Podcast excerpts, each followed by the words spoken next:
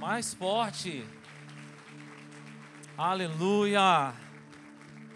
Boa noite. Gente, está muito forte a presença de Deus aqui. Aquele escudo que quanto mais a gente, menos a gente fizer, melhor é. Não é verdade? Deus está aqui. Você pode falar para o seu irmão, fala, Jesus está aqui. Fala, e você? Amém. Que alegria estar com vocês aqui essa noite. Nós estamos muito felizes porque a gente já teve uma celebração linda pela manhã e agora tendo o privilégio de mais uma vez poder trazer a palavra de Deus. Sabe, esse momento da semana é um, um momento muito importante, porque é, é nesse momento que Deus ele vai falar com você de forma profética. Ele vai falar com você de uma maneira que você vai sair daqui tendo a certeza de como você tem que agir e de como você tem que ser nessa semana. Amém? Você quer ouvir a voz do Senhor? Quantos querem ouvir a voz dele? Vamos orar? Feche os seus olhos. Se você puder, coloque a mão assim no teu coração. Vamos falar com Deus.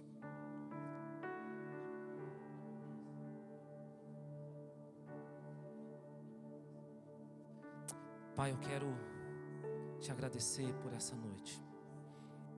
Te agradecer pelo teu cuidado, pela tua proteção. E quero te pedir que nesse momento o Senhor toca em cada área necessária da nossa vida. São tantas vozes que às vezes ficam falando dentro de nós, mas que todas as vozes agora possam se calar e que nós possamos ouvir a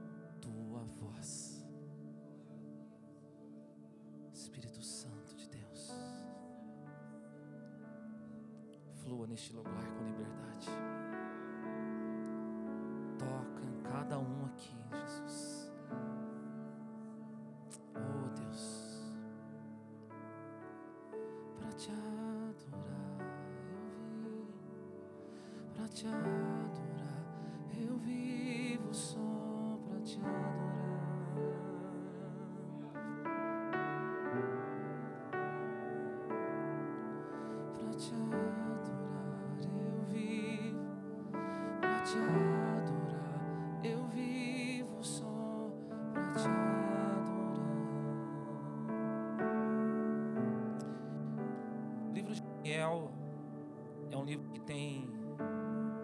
abençoado muito. E eu confesso para vocês que nesse mês de julho eu não tinha no meu coração de falar de um tema o mês todo. Mas Deus colocou algo no nosso coração na semana passada e essa palavra veio forte novamente para mim essa semana e eu vou continuar falando sobre prosperidade. Você pode dizer essa palavra prosperidade? Quero ler com você Daniel 6, a partir do versículo 19. A Bíblia diz assim: Ao do dia, o rei se levantou e foi depressa à cova dos leões. E quando chegou à cova, chamou por Daniel com voz triste. E disse o rei a Daniel: Ó Daniel, servo do Deus vivo, acaso o teu Deus, a quem serves continuamente, pôde livrar-te dos leões? Então Daniel falou ao rei: Ó rei, vive para sempre.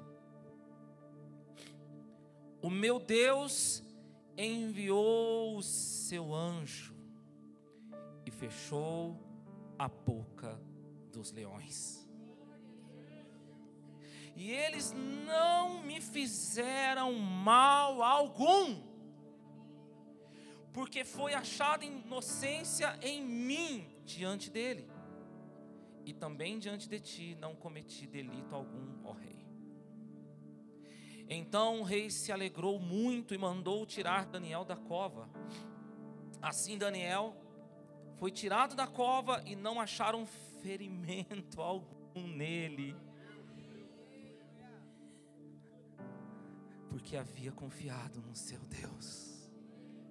E por ordem do rei, os homens que haviam acusado Daniel foram trazidos e lançados na cova dos leões, juntamente com seus filhos, suas mulheres. E antes que chegaram ao fundo da cova, os leões se apoderaram deles e lhes migalharam todos os ossos. Então o rei Dário escreveu a todos os povos, nações e línguas que moram em toda a terra: paz vos seja multiplicada promulgo um decreto pelo qual, em todo o domínio do meu reino, os homens tremam e temam diante do Deus de Daniel. O que, que o rei falou? Deus de quem? Vamos lá, o rei de quem, igreja? Grava bem isso. Grava isso. Você vai entender no decorrer dessa mensagem. O Deus de quem o rei falou? Ok pois Ele é o Deus vivo, permanece para sempre, o seu reino nunca será destruído.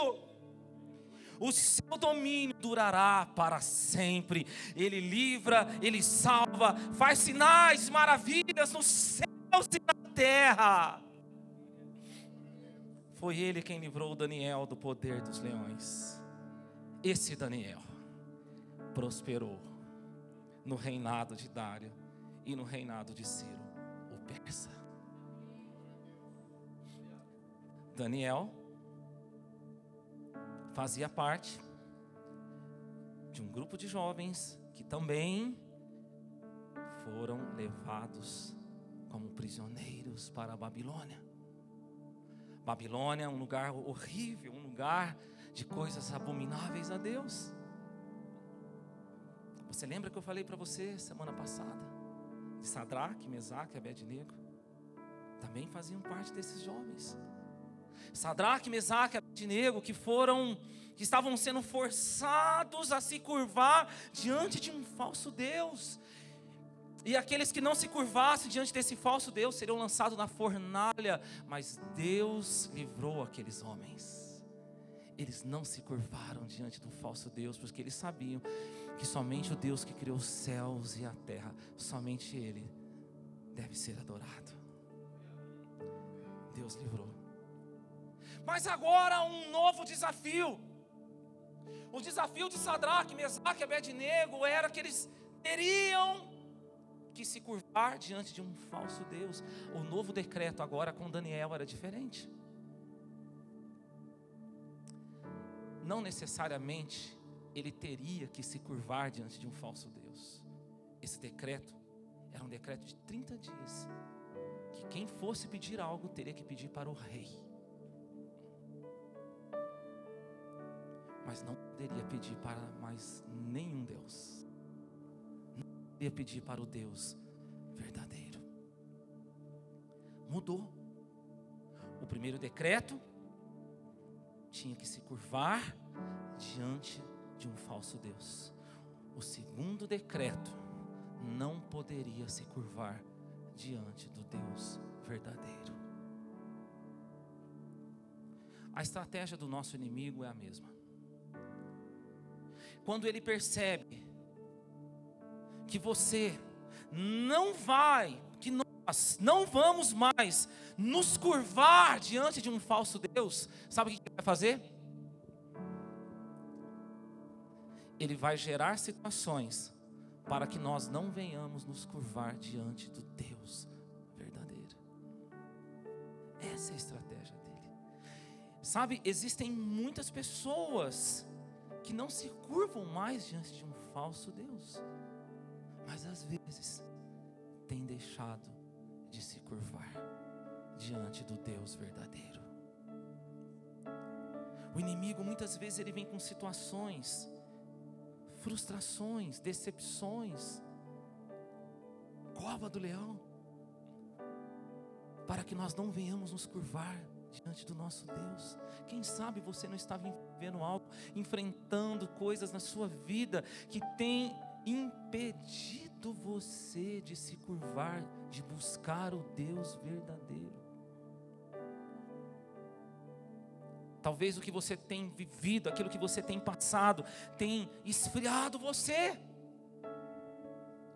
E você não tem mais buscado esse Deus Todo-Poderoso.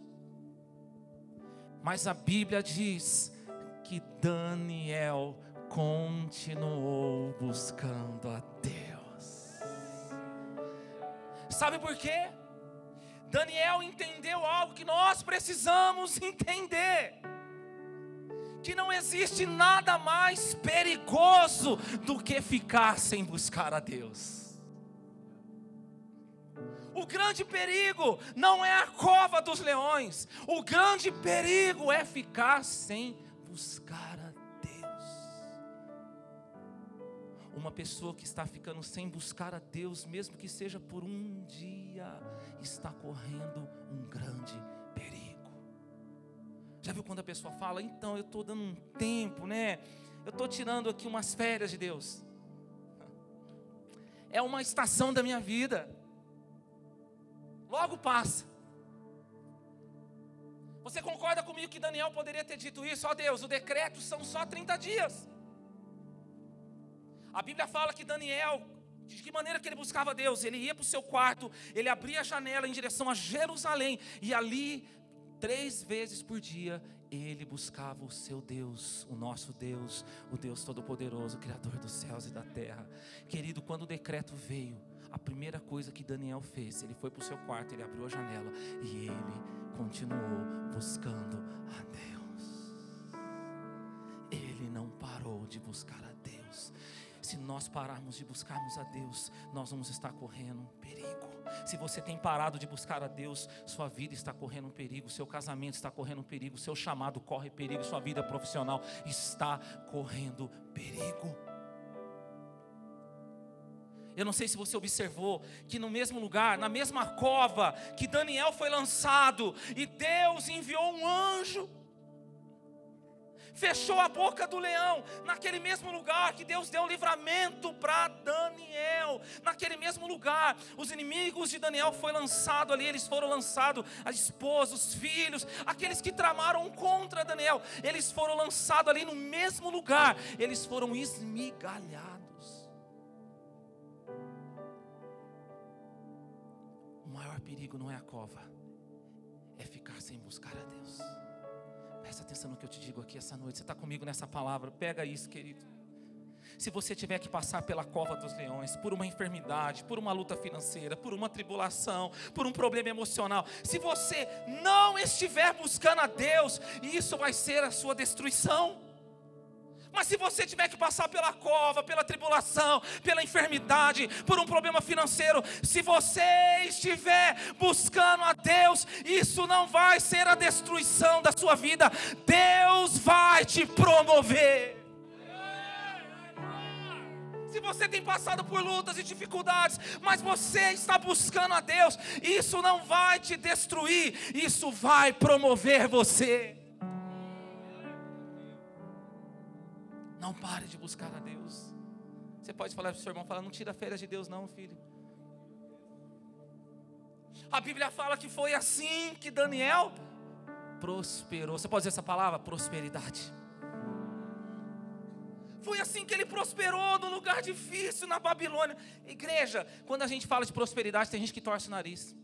Sabe por quê? Porque isso foi ensinado de forma errada, isso machucou a igreja. A chave de tudo está aqui. Presta atenção, porque é isso que eu vou pregar para você hoje sobre prosperidade saudável. Amém? A chave está aqui. Daniel não buscou a Deus para prosperar, mas porque ele buscou a Deus, ele prosperou. A chave está aqui. Daniel não buscou a Deus para prosperar, mas ele prosperou porque ele buscou a Deus. Sabe, prosperidade não tem a ver só com valores, dinheiro. Porque tem gente que é tão pobre, tão pobre, que a única coisa que tem é dinheiro. Prosperidade tem a ver com tudo, tem a ver com o favor de Deus sobre a tua vida. Deus tem prosperidade saudável para nós. Quantos querem viver isso? Vou te dar mais uma oportunidade. Quantos querem viver isso? Levante a sua mão então, diga assim: Eu vou viver a prosperidade saudável de Deus na minha vida. Amém? E é sobre isso que eu quero pregar para você aqui essa noite. Você está comigo nessa palavra, igreja? Algumas características de alguém que está vivendo essa prosperidade saudável. Algumas marcas de alguém que está vivendo isso, que não buscou a Deus para prosperar, mas prosperou porque buscou a Deus. A primeira chave, a primeira característica, olha só, uma pessoa que está vivendo prosperidade saudável, ela não é gananciosa, ela é generosa. Alguém que está vivendo prosperidade saudável não é ganancioso, é generoso. Você sabe qual é a diferença do ganancioso para o generoso? O ganancioso, até tendo muito, ele faz pouco. O generoso, até tendo pouco, ele faz muito. O ganancioso, ele faz de tudo para fazer menos. O generoso faz de tudo para fazer mais. O ganancioso, ele faz questão de centavos para fazer menos. Isso não tem no circuito das águas, amém, irmãos? Glória a Deus. Se nós estamos vivendo prosperidade saudável, o nosso coração se torna um coração generoso. Diz a palavra generosidade. A Bíblia fala de uma mulher, na verdade, uma viúva um exemplo de generosidade. Muitas vezes, quando nós vamos falar de oferta aqui, nós falamos dessa mulher. No Evangelho de Lucas, capítulo 21, fala a história dessa mulher, uma passagem linda. A palavra fala que essa viúva pobre, um dia ela foi ofertar ao Senhor, e junto com ela, muitos ricos também foram ofertar. E sabe quem estava lá naquele dia? Do lado do gasofilácio? Aqui é o gasofilácio agora, amém, gente? Jesus estava lá. Você pode dar glória a Deus? Jesus está aqui, irmão. Você pode falar para o seu irmão, fala, Jesus está aqui, meu filho. Estava do lado do gasofilácio. Você sabe o que Jesus estava vendo? A maneira com que as pessoas ofertavam. Você imagina? O povo indo lá ofertar e Jesus assim, ó. Deixa eu ver. Imagina se ofertando alguém assim, ó. Jesus estava observando. E sabe o que, que ele viu? Que os ricos das suas riquezas estavam dando sobra. E aquela pobre viúva da sua pobreza, ela deu o seu melhor. Deixa eu te falar uma coisa. Deus sabe quem está fazendo o seu melhor. Jesus sabe quem está fazendo o seu melhor. Essa semana eu vivi uma experiência muito interessante. Eu fui junto com a minha esposa comprar o pijama dela para a noite do pijama que teve para as mulheres aí, amém? Amém, mulheres? A gente vai ter agora em agosto um encontro para os homens, glória a Deus. Mas não vai ser a noite do pijama, porque eu não quero ver seu pijaminha, filho. Misericórdia. Não quero ter essa visão infernal. Guarde o seu pijama para sua esposa. Mas nós vamos ter o um encontro dos homens. Amém? Amém, homens? Eu fui com ela comprar lá pijama.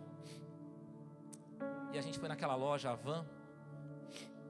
E quando ela estava lá experimentando pijama, eu estava ali fora, muita gente naquele lugar. De repente se aproximou um homem perto de mim, ele estava muito sujo. Ele olhou para mim e falou assim: Meu senhor, ele estava segurando um chinelo na mão. Ele falou: Meu senhor, você poderia me ajudar? Eu, eu trabalho na rua com reciclados, é assim que eu, que eu mantenho minha casa. Eu tenho uma, uma esposa, uma filhinha. E eu tô com meu pé todo machucado, meu, meu, meu sapato tá bem esfolado, e tava mesmo, tava, tadinho, o sapato dele tudo arrebentado. Ele falou, você não pode me ajudar a inteirar ou comprar esse chinelo aqui? Irmãos, pode falar uma coisa? Quando ele falou isso, rapidamente, na minha mente passou assim, ó, rapidamente na minha mente. Deus, por que será que no meio de tanta gente aqui esse cara veio até em mim? Por que, que o senhor faz isso comigo? Tem tanta gente aqui que às vezes tem situação financeira até melhor do que eu. Por que, que ele veio até mim? O Espírito Santo falou para mim: porque eu te amo e porque eu quero que você haja com generosidade, porque eu quero te abençoar. Faça o seu melhor. Eu olhei para ele e falei assim: querido, como você chama? Ramon. Ramon, é o seguinte, vamos lá no caixa. É, eu vou comprar um chinelo para você. Não vou inteirar, não, vou comprar. E Deus falou no meu coração: faça o seu melhor. Eu falei para ele assim: já te falaram de Jesus? E ele falou para mim assim: eu estou desviado. Da igreja. E eu preguei para ele. Eu estava em outra cidade. Falei para ele mais ou menos de algumas igrejas para ele ir. E eu creio pela fé que o Ramon foi tocado naquele dia. Amém? Você crê comigo? Mas eu fiquei pensando. Deus sabe quando nós fazemos o nosso melhor. Você tem feito o seu melhor para o Senhor? Sabe, o Senhor ele vê, Lucas 21, aquela mulher, quando ela fez o melhor, Jesus viu. E ele aprovou aquela mulher. Sabe por que, que ele aprovou ela? Porque mais de dois mil anos se passaram. E nós estamos aqui falando do que essa mulher fez. Quem é da área vai entender o que eu vou falar agora. Quem é da área de marketing vai entender o que eu vou falar. Você dá, dá para você imaginar o que, que é mais de dois mil anos você investir em propaganda, investir em anúncio? Pois bem, mais de dois mil anos se passaram sem essa mulher gastar um real. Nós estamos falando dela. Posso te falar uma coisa? Seja generoso, que os seus sonhos, os seus projetos, que são tão grandes que você não vê nem como vão sair do papel. Existe um Deus todo-poderoso que, se você agir com generosidade, Ele vai investir nisso, Ele vai patrocinar nisso de geração em geração, e não apenas você será abençoado, mas toda a sua descendência viverá o favor de Deus. Seja generoso. Aproveita, olha para o seu irmão e fala: meu irmão, o que você está precisando? É agora, filho, vamos lá.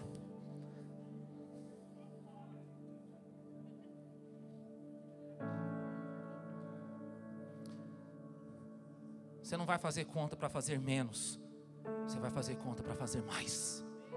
Você é livre. Posso ouvir um glória a Deus aqui? A segunda característica de uma pessoa que está vivendo prosperidade saudável. Veja que eu estou falando de prosperidade saudável. Sabe qual é a segunda característica? Uma pessoa que está vivendo prosperidade saudável, ela consegue viver perto de quem está vivendo mais.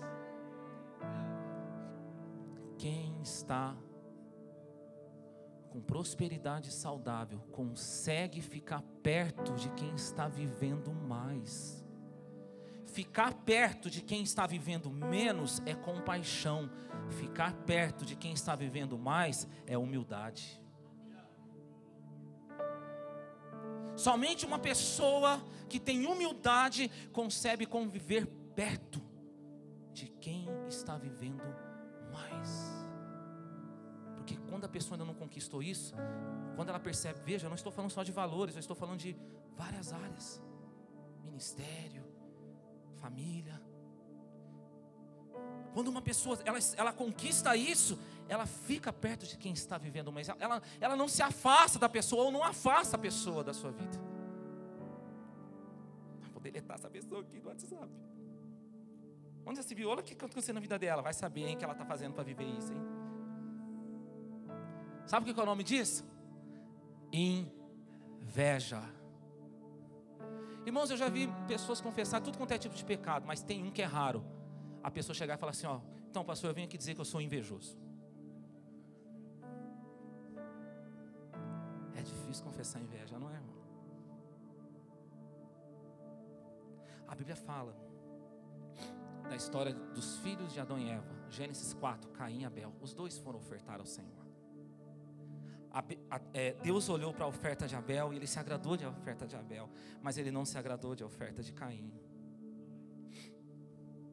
Caim era o irmão mais velho. A palavra fala que o semblante dele caiu, ficou emburrado, fez bico. Deus fala para ele assim: Caim, olha o que Deus falou para ele: Caim, se você, se você proceder bem, eu vou te abençoar. Gente, olha o que, Deus estava falando para Caim: Caim, eu quero te abençoar. Mas ele fala para Caim assim: Mas se você proceder mal, o pecado jaz a porta, e sobre esse desejo você tem que dominar. O que Caim fez? Foi lá e matou Abel. Presta atenção o que Caim fez. Sabe o que ele fez? Ele matou exatamente a pessoa que poderia ensinar ele a prosperar. E não é isso que às vezes as pessoas fazem. Não mata às vezes literalmente, mas mata em palavras. Diminui o sucesso daquele que está crescendo. Abel era um instrumento de Deus para ensinar ele a prosperar. Irmão, você está, igreja, você está comigo aqui essa noite? Ei, presta atenção, aprenda a conviver perto de quem está vivendo mais. Eu aprendi isso desde cedo na minha vida cristã. Graças a Deus pela vida do meu pastor, ele me ensinou isso. Ele falou: Lude, aprenda a se aproximar de pessoas que estão vivendo mais para você aprender. Até hoje eu pego meu carro e rodo quilômetros para ir atrás de pessoas que estão vivendo mais para aprender. Não é se afastar, não é diminuir o sucesso daquele que está crescendo. Ei, igreja, posso pregar aqui? Você vai me amar até o fim dessa palavra? Isso acontece às vezes até entre, os, até entre o casal. Agora é rede de casal aqui, amém? Às vezes o marido está crescendo em alguma área da vida e a mulher coloca na cabeça que ela está ficando para trás. Aí ela começa a diminuir o sucesso do marido, começa a tentar interromper o crescimento do homem.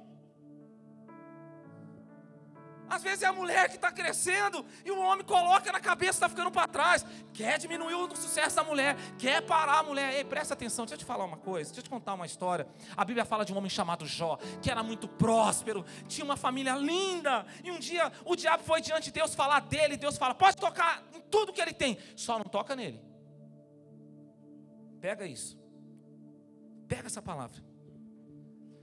Jó perdeu saúde Jó perdeu os bens, Jó perdeu os filhos, mas a esposa ficou. O diabo não levou a esposa embora. Não estou dando ideia aqui, não, tá, gente? Você parou para pensar nisso? O diabo não podia tocar em tudo? Por que, que ele não tocou na esposa de Jó? Porque a esposa de Jó é Jó. Porque no casamento os dois se tornam um. Uma só carne. E Jesus disse: O que Deus uniu, não separe o homem. O diabo está entendendo mais de casamento do que muito ser humano.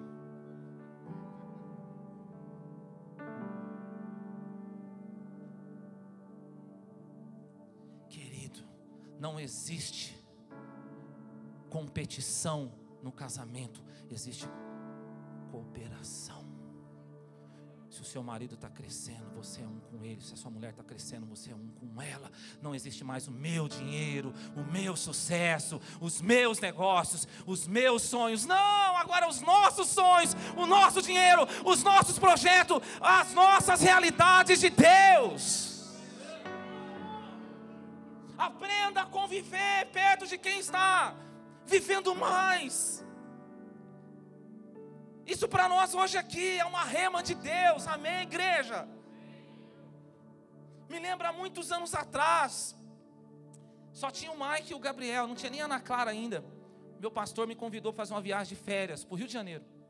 Irmãos, a grana estava curta. Eu falei, tá bom, nós vamos. Estou meio apertadinho, mas vamos, então vamos, vamos embora. Meu pastor estava bem melhor que eu financeiramente. Quando chegou no meio da viagem, a grana estava mais curta ainda. Irmão. Ele chegou num dia, na hora do almoço, nós estávamos na praia. Ele falou assim: Ó, oh, hoje nós vamos naquele restaurante assim, assim, tal, tal, tal. Irmãos, eu poderia muito bem pensar assim: tá vendo o que, que é dar, ficar perto de quem está vivendo mais?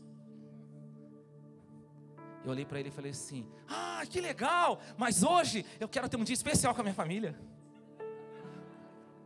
Nós vamos fazer aqui um piquenique. Sério, Lute? É isso aí, pastor. Bora lá. Quando ele foi embora, eu falei para Priscila: Vai lá para o carro, pega o pompuma. Vamos passar o patezinho. Olhei para as crianças, o Maico e o Gabriel, sentei com eles na areia. Hoje vai ser piquenique. É. Porque os meus filhos viram eu passar dificuldade, mas nunca viram eu e minha esposa passar dificuldade triste. Meus filhos nunca viram a gente passar dificuldade desanimado. Os meus filhos nunca viram ir para a igreja de bicicleta, porque eu não tinha carro ainda, desanimado. Eu ia feliz. Aprenda a andar. Tenha humildade para isso. Essa palavra é para nós, amém, igreja?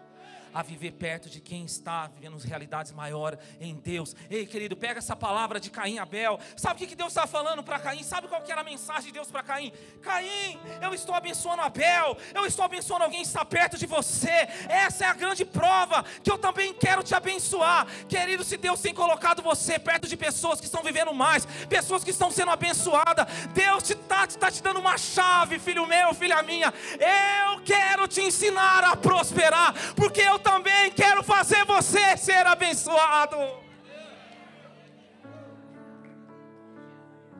Será que você está pegando isso aqui essa noite? Se tem pessoas que estão vivendo mais, não é interesse, é aprendizado. Vai lá e fala: o que, que você está fazendo? O que está dando certo? Eu quero aprender com você. Aleluia. Pergunta para o teu irmão: fala assim, onde você está prosperando, meu filho? Me ensina aí que eu vou nessa. Mas eu quero deixar uma chave ainda para o teu coração. Você está aqui comigo, igreja? Quantos querem viver prosperidade saudável? Só isso. Diga assim: Eu vou viver prosperidade saudável. Essa terceira característica de alguém que está vivendo prosperidade saudável Pega isso. Quem está vivendo prosperidade saudável, o lugar não faz a pessoa, a pessoa faz o lugar. Quem está vivendo prosperidade saudável é isso. O lugar não faz a pessoa, a pessoa faz o lugar. Já viu quando a pessoa fala assim, ó: "Ah, aqui nesse lugar as coisas não acontecem". Irmãos, eu já vi aqui em Serra Negra falar isso. Ah, porque aqui em Serra Negra isso não acontece. Ah, porque aqui em Serra Negra isso não dá certo. Ah, porque aqui em Serra Negra jovem não tem espaço, as coisas não dão certo para o jovem. Pega essa chave, levante a sua mão, vou liberar algo sobre a tua vida. Quem está no centro da vontade de Deus, em qualquer lugar que estiver, vai dar certo. Deus falou para Josué, capítulo 1, versículo 3: Aonde eu fizer você colocar a planta dos seus pés, ali eu vou fazer prosperar. Existe prosperidade de Deus em Serra Negra, existe prosperidade de Deus no circuito das águas, existe prosperidade de Deus aonde Deus colocou você para estudar, aonde você colocou, Deus colocou você para trabalhar. Tem prosperidade de Deus para a tua vida.